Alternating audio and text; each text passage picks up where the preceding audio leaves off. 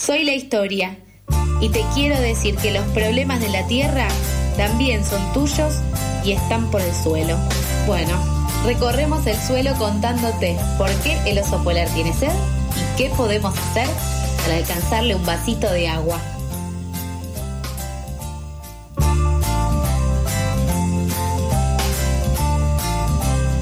Bueno, muy bien, 8.45 relojitos clavados por suerte hoy, ayer se lo anticipé. Estamos en la columna de Por el Suelo. Hola Lu, ¿cómo estás? Buen día. Buenas, buen día. Me encanta esta puntualidad.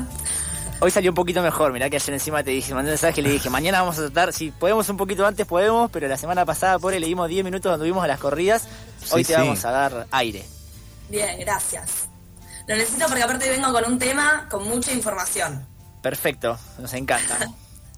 Bueno, justamente el miércoles pasado, que arranqué a cubrir a mi hija, me pareció que correspondía hablar de ecofeminismos y gestión menstrual. Em, pero hoy quise cumplir con la consigna del nombre de la columna, por el piso, y hablar un poco de semillas. Em, justamente ahora, eh, y sobre todo este último mes, la situación estuvo bastante movida desde las organizaciones socioambientales más que nada, porque el 12 de mayo se autorizó la comercialización de la semilla de trigo transgénico HB4. Este fue desarrollado en conjunto con Bioceres y el CONICET. Eh, y es la primera, eh, el primer trigo transgénico totalmente producido en Argentina. O sea, un montonazo. Un montón, sí. Sí, sí, sí. El primero, soy pesimista de muchos, porque hay muchas empresas que están detrás de todo esto también. Totalmente. Bueno, de hecho, algo que a mí me encanta es poder hablar siempre desde la alimentación, desde una perspectiva social. Y Patricia Aguirre, que es una antropóloga especialista en alimentación, eh, dice algo que es muy interesante, que es los alimentos son productos de la sociedad, pero además producen sociedad. O sea, transformamos a los alimentos y los alimentos nos transforman a nosotros. Em, y el tema, como seguramente acá ya lo hablaron un montón de veces, pero siempre está bueno volver a de qué hablamos cuando hablamos de semillas transgénicas, ¿no? Em, estas son eh, organismos modificados genéticamente, eh, lo cual por eso no es particularmente criticada, por eso no son particularmente criticadas, pero sí por el motivo por el cual se modifican, que es para resistir a los agrotóxicos. Ok. O sea, básicamente, contaminamos, contaminamos, contaminamos, vamos a modificar un par de semillas como para que resistamos a esto. Totalmente. Algo así. Algo así, claro. Em, esto ya viene desde la Revolución Verde eh, a mediados del siglo XX, eh, que bueno, se trató de todas estas transformaciones eh, tecnológicas que marcaron el rumbo a este sistema agroalimentario en el cual estamos ahora, ¿no? Em, ¿Por qué nos impacta tanto el tema del trigo HB4 y por qué está tan movida la cosa? Bueno, justamente se han hecho ya semillas transgénicas de soja y maíz, ya conocemos la soja argentina y todo, todo lo que significa, eh, pero nunca de trigo porque nunca pasó los requisitos necesarios para ser aprobados. Y justamente, sí, eh, este trigo en particular en el 2015 fue em, autorizado por eh, la CONAVIA, que es un ente regulador argentino, y empezó toda la cuestión que, acabamos a, a, contar un poco sobre el debate, ¿no? Em, Aparte nosotros como sociedad argentina, muy consumidores de trigo. Las de soja, por ejemplo, que son ricas y están llenas de marketing encima, ricas en sentido de rica de, transgénicos, ¿no?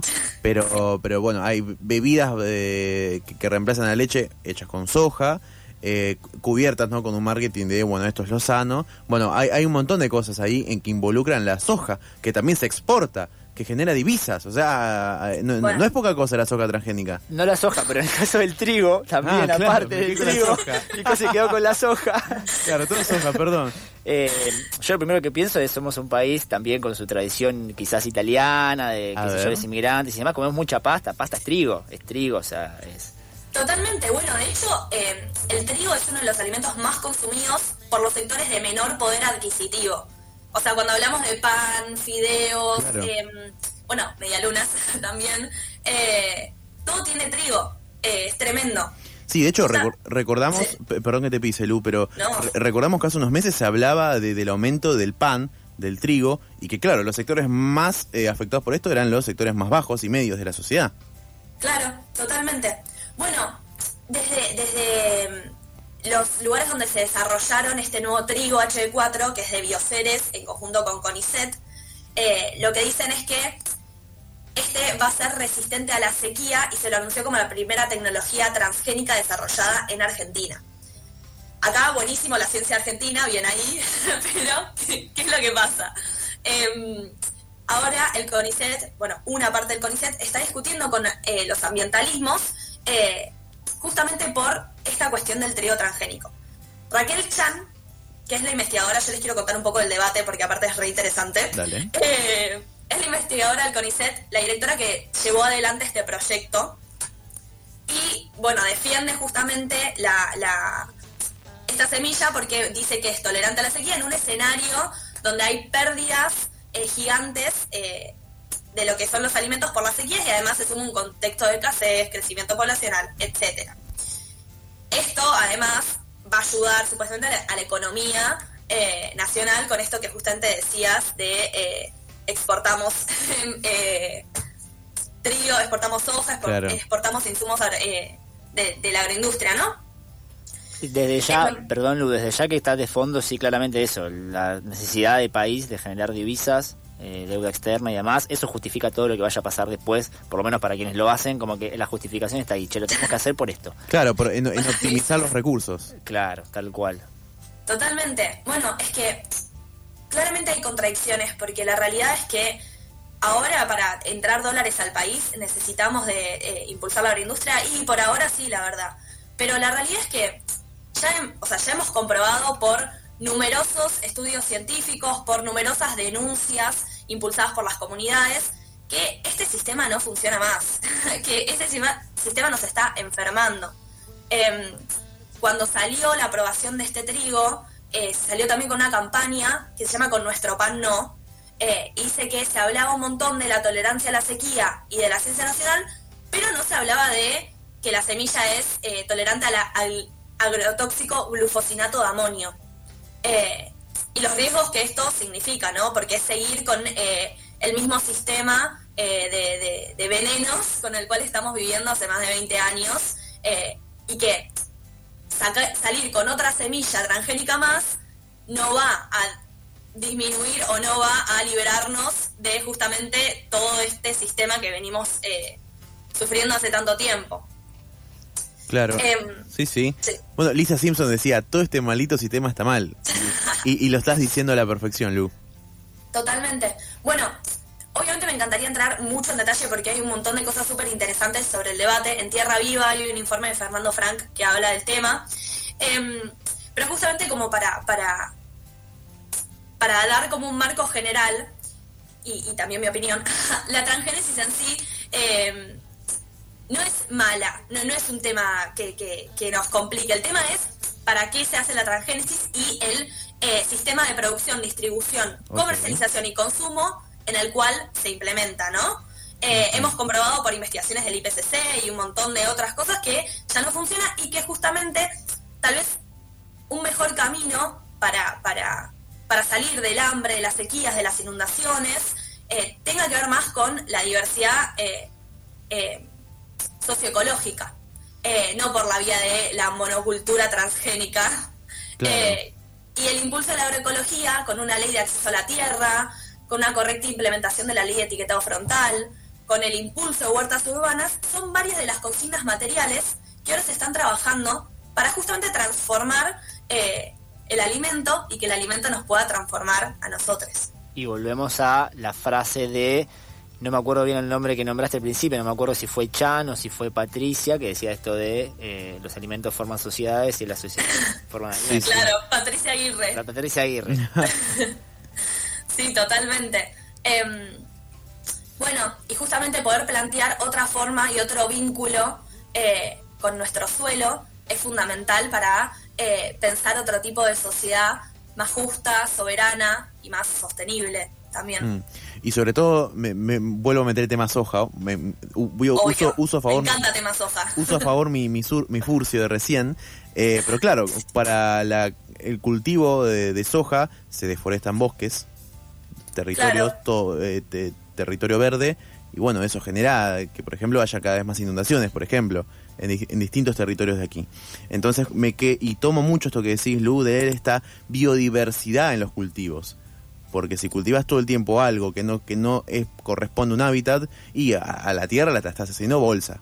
Es así. Totalmente. Bueno, de hecho, eh, recién tuvieron eh, una entrevista con, uno de los referentes de la UTT, eh, y ellos hablan mucho del tema, de cómo no puede ser que tengamos todo el tiempo las mismas frutas, las mismas verduras, cuando eh, no, es, no es sano para la tierra, no es, no es el ciclo natural de la tierra. Eh, tener una diversificación, poder acompañar, no luchar contra la tierra con venenos, sino hablar de una ciclosidad, o sea, de, de, una relación vincular con la tierra, donde la respetemos y respetemos también que tiene ciclos.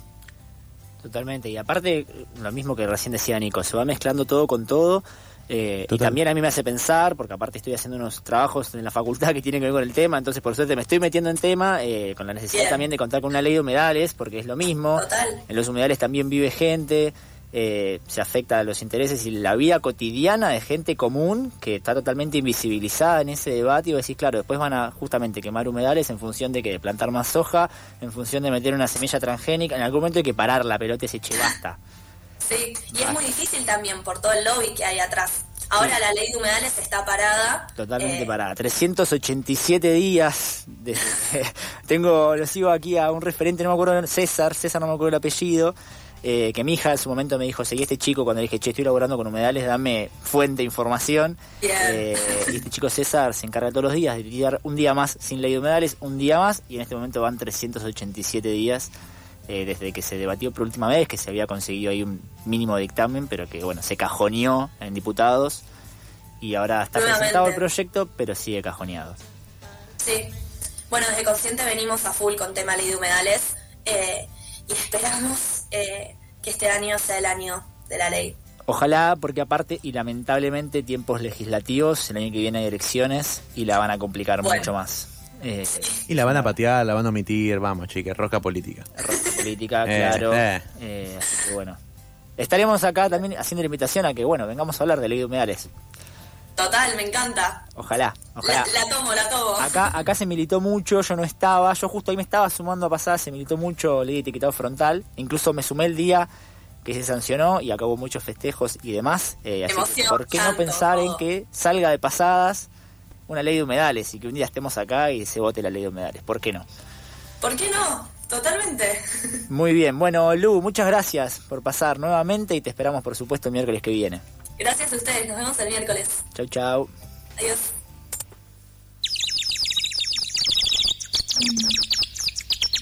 ¿Madrugaste o seguiste de largo? te pases, acá no estamos para juzgar.